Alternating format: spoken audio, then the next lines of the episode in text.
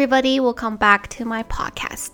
今天的日期呢是二零二一年的五月三十号星期天的中午十二点四十分。那真的又是很久哇，应该也一个月了吧？就是终于又在 podcast 上面跟大家见面了。我我我们没有真真的见面，但我是说声音上面的见面，好吧？但不知道刚刚有没有收音到我的肚子刚刚一直在叫。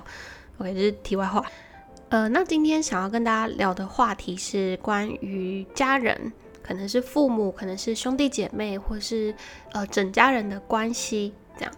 那呃，我我其实大概 screw through all the questions，我还没有认真的每一个去看过，所以我等一下回答的时候，其实就会真的是很真实的看到什么想到什么就回答什么。不过，我也觉得家庭、家人这个其实比我之前讨论过什么爱情啊，或者是朋友啊之间的关系，其实还要来得更敏感一点。因为你知道，家人这个东西不是我跟你讲说啊，你知道朋友嘛，来来去去，呃，来就来，去就去这样子。家人不是啊，而且家人在这个嗯这个社会吧，我觉得伦理观念来说，就有一种很嗯根深蒂固的束缚，你知道，就是你好像。家人之间的关系，你好像一个处理不好，你就是不孝顺，或是你就是怎么样怎么样。就我觉得家人这个东西是，哇，真的蛮，嗯，我觉得很多人应该都是又爱又恨吧。总之，今天分享的，我觉得大家都可以回去消化一下，然后去衡量一下，就是大家自己各自的家庭状况这样子。那好，我们直接切入。哦，对不起，我打到麦克风。呃，我们直接切入正题好了。那五月是什么日子呢？大家第一个可能联想到的就会是五月第二个礼拜天是母亲节嘛。那不知道大家有没有呃在母亲节的时候跟家人做了一些什么呢？我先分享一下我自己好了，因为我们家现在还蛮特别的，就是 我们家总共五个人，就我爸、我妈、我，然后我两个姐姐。那现在我人在香港，然后我二姐在 Seattle，在呃叫叫什么来着？呃，美国的那个西雅图工作，然后就是台湾，就是我爸、我妈跟我大姐这样子。那总之呢，大概在母亲节的前一个礼拜，我姐就呃跟我跟我二姐就说：“哎，我们哪一天哪一天要来试训这样子。”然后我爸也很可爱，我爸还在群组 at 我姐说：“哎，是不是要就是规划一个大家什么时候一起 online，然后就是聊聊天这样子。”所以我们就五个人都一起上线，然后很搞笑，是因为我明明我我爸我妈跟我姐就是住在同一个屋子里面，他们硬要分三个不同的房间，因为这样子荧呃手机的荧幕画面才会是五个人。然后我妈说这样比较好 screenshot，所以对听起来是不是还蛮可爱的？我也我也是这样觉得。总之呢，我们那天就很开心的聊了大概一个多小时吧，然后呃就这样结束了，就很开心的就结束了。但是我后来就仔细又想一下，我就觉得哇，就是现在我家庭啊，这个我家庭状况是我觉得我从小到大以来，我们整个家最最 close 的时候，就我我感觉我自己的距离跟他们反而是这二十几年来最近的一段时间。然后我那天这样想一想，我就嗯蛮有趣的，我就上网问了大家，就没想到收到了很多的回复，就哦原来大家对于这个话题其实是有很多话想要讲的。对，我要打喷嚏了，嗯，那我想，哎过啊，中华民儿的一天。好，那我们就直接进入到大家的问题好了啊。有一个人说，父母要我出社会后才可以谈恋爱，说是因为小朋友不明白爱情，但爱情不就是要经历过才会明白吗？首先这个问题呢，因为我也不知道你几岁嘛，所以先姑且不论年纪好了，我就当成你是可能中学生，或是呃台湾的可能高中生。首先我想要讲，我觉得谈恋爱并没有什么以什么时候才可以谈这件事情，因为每个人。呃，缘分不一样，你每天遇到呃，不是每天，你每一个阶段遇到的人也不一样，所以你当你遇到对的人的时候，你挡也挡不住。就我觉得感情跟缘分这件事情是跟年纪是无关的，所以也没有说什么哦，我一定要在什么二十岁之后才可以谈恋爱。没有谁跟你在那边才能够谈恋爱，这是你的人生。然后我觉得出社会后才可以谈恋爱，其实是我个人觉得有点晚了。因为怎么说？我觉得出社会啊是一个人生很大的转捩点，就是你会有点踏出你被保护的那个泡泡，所以你要把自己准备好，去面对很多很多不同的。人际关系的问题，那我觉得谈恋爱其实是一种很好的练习方式，或是很可以让人家成长的一件事情。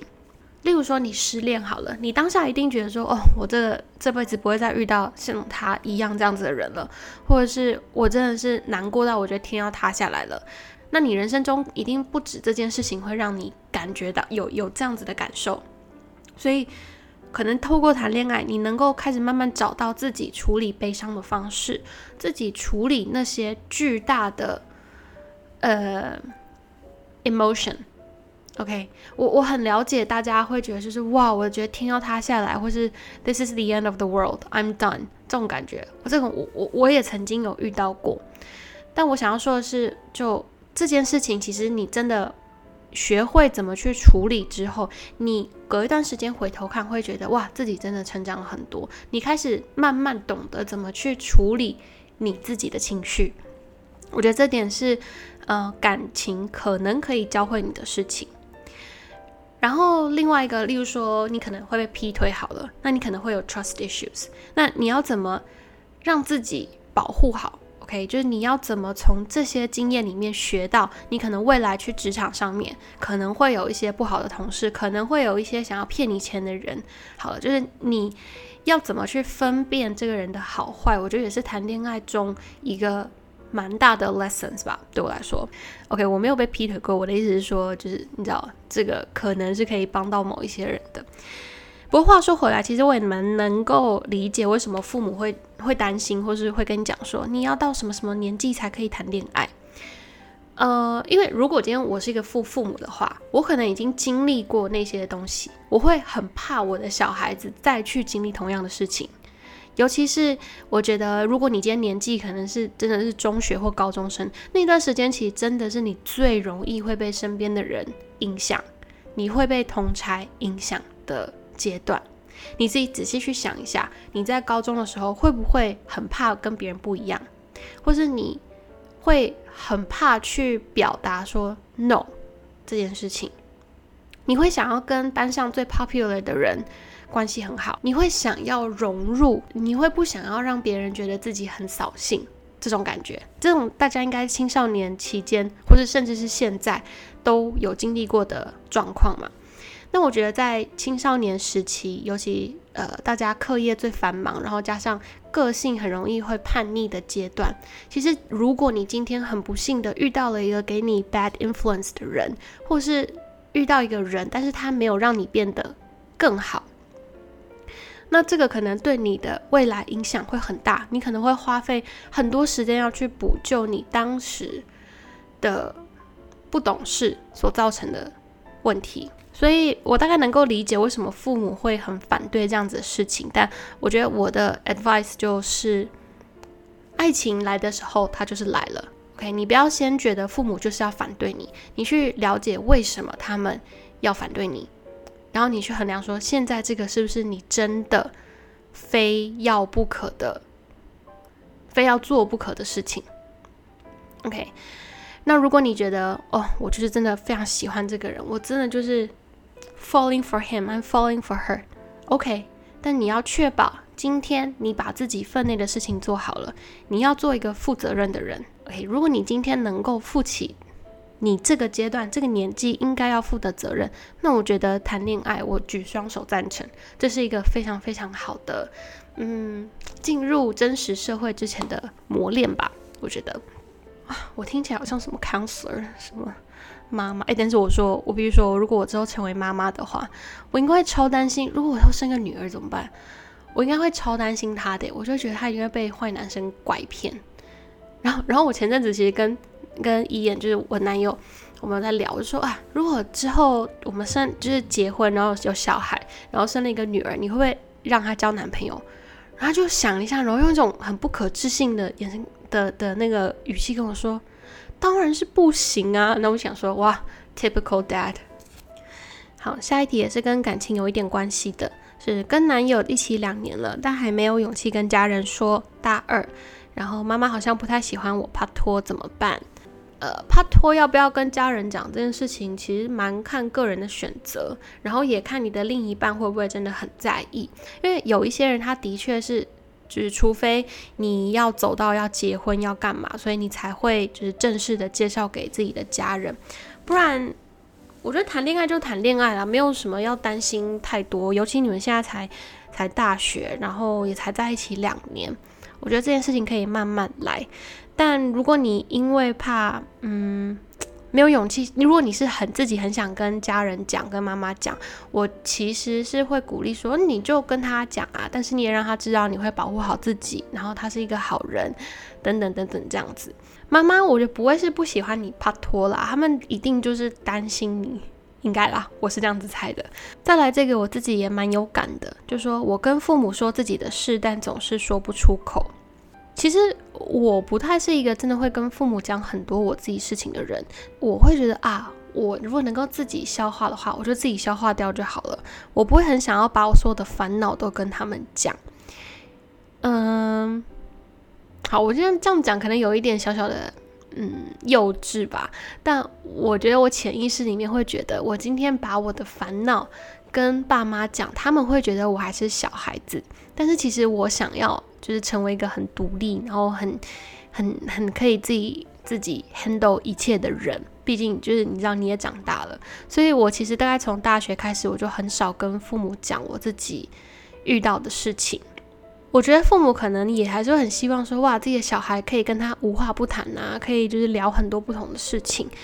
那其实说真，对我来说啦，你跟父母不用说到自己真的很细的事情，但是你可以跟他分享生活中其他的可能小事情，可能呃最近哪个同学怎么样了，或是我最近哦大学毕业之后，呃谁谁谁结婚了什么什么的，我觉得这些小事情可以聊。但如果你嗯怕他们担心，或者你不想要让他们知道的话，也不用觉得自己什么都一定要跟父母说。很多人问说。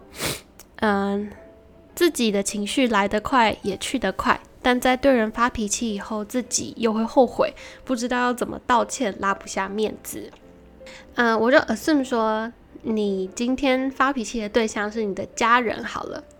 其实这个我有一个小小的故事，就是我印象蛮深刻的，就是小时候有嗯亲戚啊，我也但我也不说是谁，因为我怕他们有听这个 podcast。我以为那个时候大概就是可能。呃，亲亲戚中的几个兄弟姐妹呢，他们在闹脾气，然后就说不回家过过年了这样子。然后，呃，我就记得我妈那时候就也是很无奈，然后就叹了一口气，就说：“哎，爸爸妈妈是自己的，你不回去看他，谁要回去？你知道吗？爸妈是自己的，有什么好用这个来做闹脾气的？”筹码借口，那其实这个又呃串回到我刚刚讲的这个问题，就说啊，可能跟家人吵架拉不下脸。其实我真的觉得没有什么好拉不下脸的。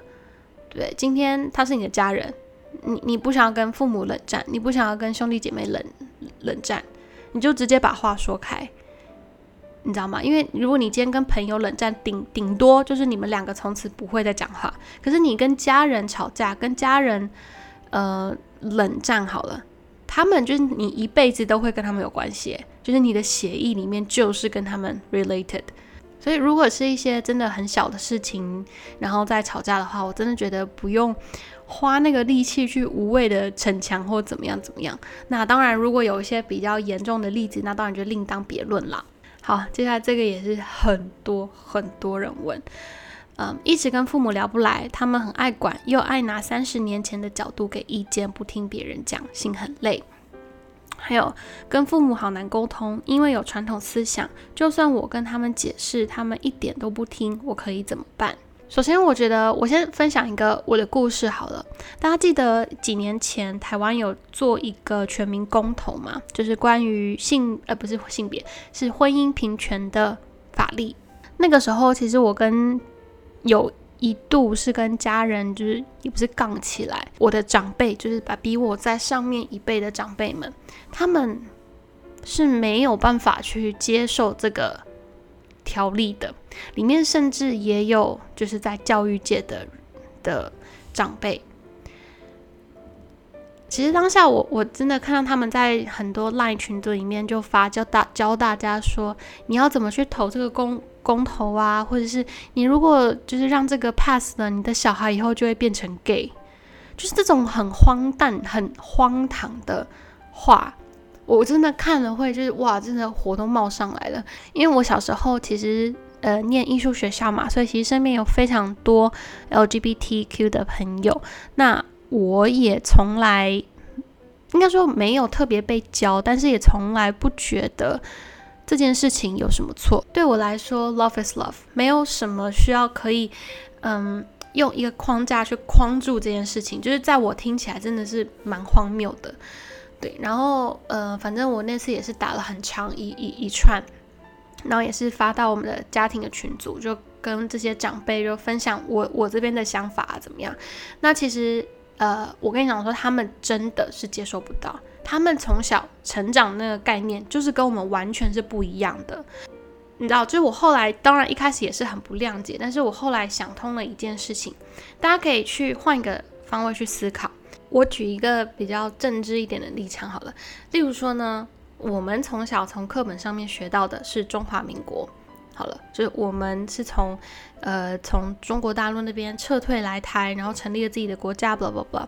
可是，在对岸，好，可能中国的朋友他们小时候学的就是台湾是中国的一部分。两边的人，我们从小被灌输什么样子的观念，我们就会很自然而然的觉得它就是对的。那同样的状况，我们如果搬回来到我刚刚那个 scenario，可能我们的长辈他们小时候学的就会是，嗯。你知道，男生跟男生不应该在一起，女生跟女生在一起就是恶，就是恶心。换过来，我们这个年代可能小时候的观念已经改成是：为什么男生跟男生不能在一起？为什么女生跟女生就一定是恶心？你知道吗？但因为他们从以前被灌输的概念已经几十年根深蒂固在那里，你要他去。去改变他想法中那个偏见，其实是非常非常困难的。那我觉得大家在跟父母呃可能聊天，或者跟长辈在讨论事情的时候，你一定要记住，我们每个人的想法，在什么样子的环境，你被灌输什么样子的观念，真的影响非常非常的大。今天我可以试着去说服我的长辈们，说为什么我觉得婚姻平权是重要的，为什么小时候就学性性别平等教育这件事是重要的。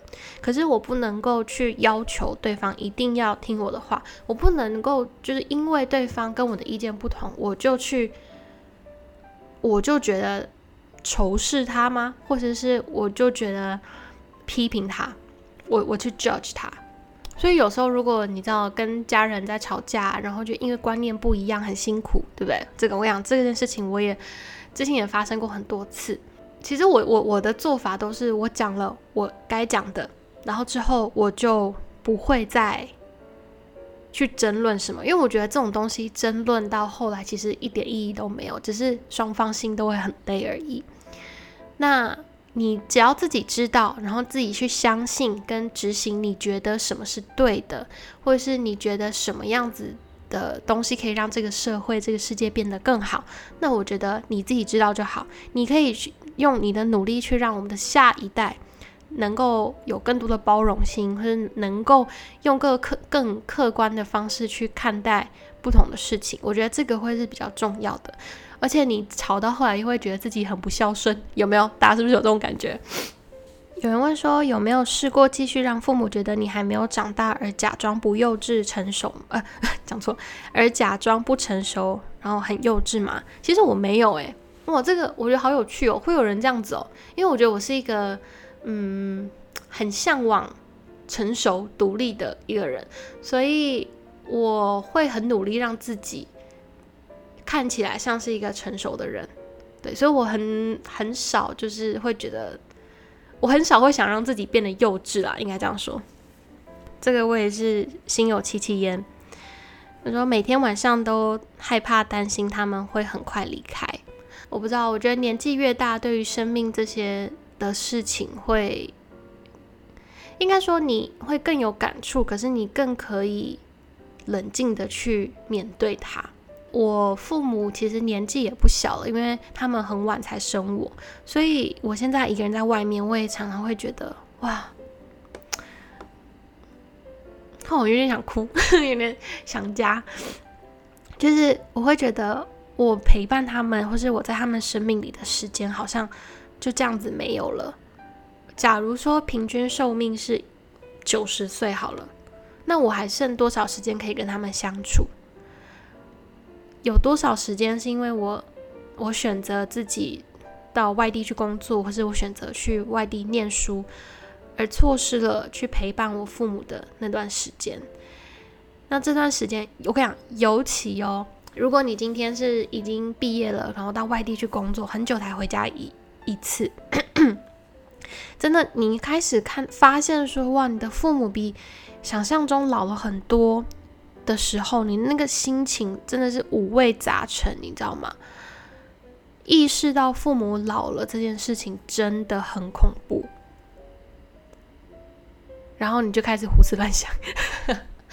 所以我们能够做的，我觉得就是，嗯，多打电话回家喽，多跟他们聊聊天，多跟他们分享一下自己生活里的那种小事情。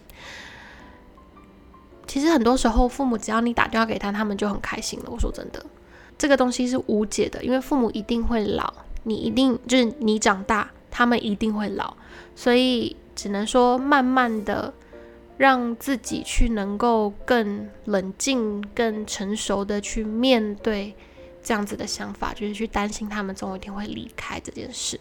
呃，有人说父母对于年长的有更大的期望跟要求，对于小的比较放纵，好像怎么都满足不了父母，压力很大，又怀疑父母偏爱。然后有另外一个是说，哦，常常把自己跟哥哥比较，然后觉得好像就也是怎么样都满足不了父母。那对于兄弟姐妹之间的。这种隐形的竞争关系呢，我觉得首先，因为我是我家年纪最小的人，所以我必须承认，我觉得我小时候真的是蛮被放飞自我的。就我，我觉得我爸妈对我的概念就是啊，没关系，你想干嘛就干嘛吧，你就是给我好好长大就好。其实现在我们有很多不同的机会，可以可以做到很好，就是可以，嗯，就是应该这样讲，就是不会是只有那三个职业才是所谓高尚或是成功。Again，就是父母的想法或是老一辈的想法，我们很难去改变。但我觉得你可以改变的是你自己的心态。今天假如说，OK，你你就是成绩没有那么好，或者你今天就是永远都比不上你的兄弟姐妹，没关系，你去仔细的想一想，说，诶，你有没有什么是感兴趣的，然后你也很擅长做的，然后你在那个领域把自己做到最好。当你成为一个领域的顶尖，或是你成为一个领域里面的一个非常重要的角色或是职位的时候，我觉得没有人会去 judge 你干嘛干嘛。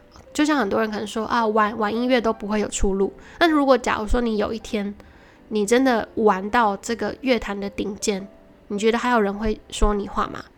或者是说你可能今天？你很会做蜡烛，我随便讲，你对香氛蜡烛很有兴趣，结果你最后自己开了 brand，然后做做了老板，然后其实也是一个很成功的品牌。你觉得会有人去说啊，你怎么没有成为一个律师吗？不会吗？所以，我这个也是我自己给我自己的课题，就是说我想要在我的领域，我能做的事情里面把它做到最好。我想要在我的领域里面找到我的价值跟成就感，我觉得这个是比较重要的。虽然我觉得现在如果你是一个可能高中生、中学生的话，要去嗯去这样子想，其实是有点难度的。因为我跟你说，我觉得那段时间真的会不断的在羡慕别人，说为什么他成绩这么好，为什么怎么样怎么样。但我觉得 eventually 等你再大一点，或者是你真的嗯要选择自己人生要做什么的时候。我觉得那个心态上面是蛮重要的，就不要自己被刻画住说哦，我因为想要让父母骄傲，所以我去念一个律师，然后我自己就是 hate it 这样，我觉得这样子也蛮可惜的。好的，还有什么呢？我喝个水，等我一下。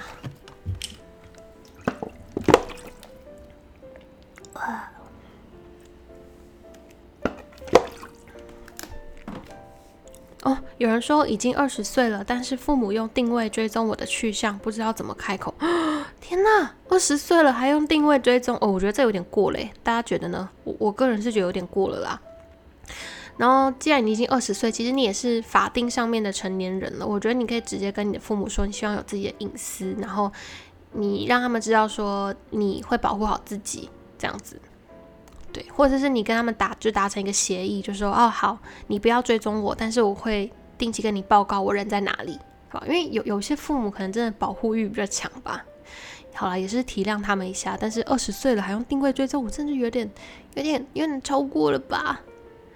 有人说，父母的朋友的小孩都自己创业，然后非常成功，可以让他们炫耀，但自己只是普通的上班族，没什么让他炫耀。你就让自己成为自己领域里面的佼佼者，这个是可以是你的目标。那至于父母，其实老实说，我觉得大部分的父母呢，怎么说？就大部分的父母，其实最终的目的应该也是希望自己的小孩可以开心吧。呃，有人说，家人说的永远是对的吗？一直被情绪勒索怎么办？我觉得这一点呢，也是嗯，蛮多人应该会遇到的问题，包含我。应该这样讲，我觉得家人讲的可能你的长辈爸爸妈妈或是哥哥姐姐，他们可能比你更有人生观、更有经验，所以他跟你讲说什么是更好的做法，这些我觉得大家都可以听一下，因为哎，不不听老人言，吃亏在眼前这句话有没有听过？有一些东西真的就是他们走过那条路，他们知道怎么样可以不受伤害，或是可以更快达到你要做的、达到的目标。但如果这些事情，比如说是不是他们以前经验有的东西，他们只是用他们以前旧的经验想要套用在新的呃你遇到的事情上面，这个时候我觉得你就自己要认真想一下，说 OK，他讲的这个是不是是不是一定是对的？呃，我当时要来香港这边工作的时候，我就有跟我爸聊，又跟我妈聊。那他们两个其实都会觉得说，我如果真的要问他们的话，他们会觉得来香港不好，因为首先第一个就会很累，你要去一个完全人生地不熟的地方。然后他们会觉得，我现在做这个工作，它的前景可能没有那么好，就是我可以做更好的事情，这样子。可是，我会觉得今天我做的这个领域呢，是他们不不熟悉的，他们以前没有碰过的，所以他们的意见我也都是当成意见在听。我觉得到头来，我还是自己听我自己想要听我自己心里的声音，然后去做我觉得我想要做的事情。那当然，我爸妈给我的意见其实也蛮受用的了，就是在很多可能职场上面的人际关系啊，或者是嗯有一些。生活上面的东西，其实我觉得他们还是听他们的话，还是真的帮了我很多。所以我觉得真的是看你跟父母聊的是什么，然后来决定你到底是不是要完全一百 percent 的听他们。那至于你说情绪勒索，我倒真的真的觉得是不必要的啦。我之前有讲过很多次，我觉得到头来。你把自己想成每个人都是独立的个体，你的父母也是独立的个体，你也是独立的个体。当你们两个中间的连接是有血缘关系，所以你们的连接度比别人更高，如此而已。但是你的人生是你自己的，OK，在不不影响，就是没有做什么伤风败俗的事情之的前提之下，你要为你自己做决定，然后你要为你自己做的决定负责，仅此而已。出国留学，妈妈非常喜欢 FaceTime，一天会打连续超过十五个。睡觉没接到，会打到你起来，还会录音破口大白眼。天哪，你妈妈真的是，真的是可能很很爱你或很想你吧？回想起我当年去念书的时候，我好像一两个月都没有打电话回家，然后偶尔想到说啊，好久没打电话回家了，然后我打电话给我我妈，还会她还会说，哦，我现在很忙，那那那先这样子喽，然后就挂我电话。哎，有人说，中三的学生从小一直都是报喜不报忧，有的时候压力大，心情会很波动。父母会问，但是很难解释。其实我觉得是诶，就有一些东西，其实你很难对你自己身边最亲近的人开口。但是我觉得，如果你心里的压力大到已经慢慢开始影响你这个人的话，真的是，嗯呃，如果跟父母讲不出口，可能找学校的老师、counselor 或者是呃关系要好的朋友，因为你一定要把那个东西，把那些情绪找到一个出口。我觉得。呃，是时候的发泄是还蛮重要的。自己想想要自己生活没有错，而且像我爸也是那种希望我们家所有小孩都住在一起的那种，就是因为他们呃家庭观念比较重嘛。但是我是一个我在家里跟家人住的时候，其实我是比较不开心的。然后我自己出来住之后，我觉得我跟家人的关系改善很多的那种人。对，那我觉得首先他们不想要你出去住，可能有几个考量。第一个是安全问题，第二个是他们真的很爱你，很想要跟你一起住，或者是他们会觉得哦，你可能现在的呃经济能力要搬出去住很浪费。OK，就你可能可以把缴房租那些钱拿来做更好的使用，等等等等。所以如果你今天想要搬出去住的话，首先，第一个，你让自己有能力搬出去。但我说的能力呢，不是说好像你今天赚两万块，就你花了一万五五千块在房租上面，不是。如果搬出去可以让你心情更好，或是跟家人关系更好的话，那我觉得就搬吧。反正你终究也是就是要会自己一个人生活，或是你终究可能会自己有自己的家庭而搬出去嘛。所以，对，就是把自己准备好之后，就没有什么太大的问题了吧。那今天的 podcast 就差不多到这里，我也录了快要一个小时了，不知道大家听到的时候的这个 podcast 会是多久？因为我刚刚中间结巴很多，可能全部会 cut 掉。对，那总结一下，我觉得能够成为家人，其实也是一种缘分啦。不管你觉得它是好的缘分，还是它是孽缘，都没关系。试着去用不同的方式跟家人去相处。不要被所谓家庭啊、家人之间的那种社会道德理念给绑架了。And that's about it. I will talk to you guys in my next podcast. Bye.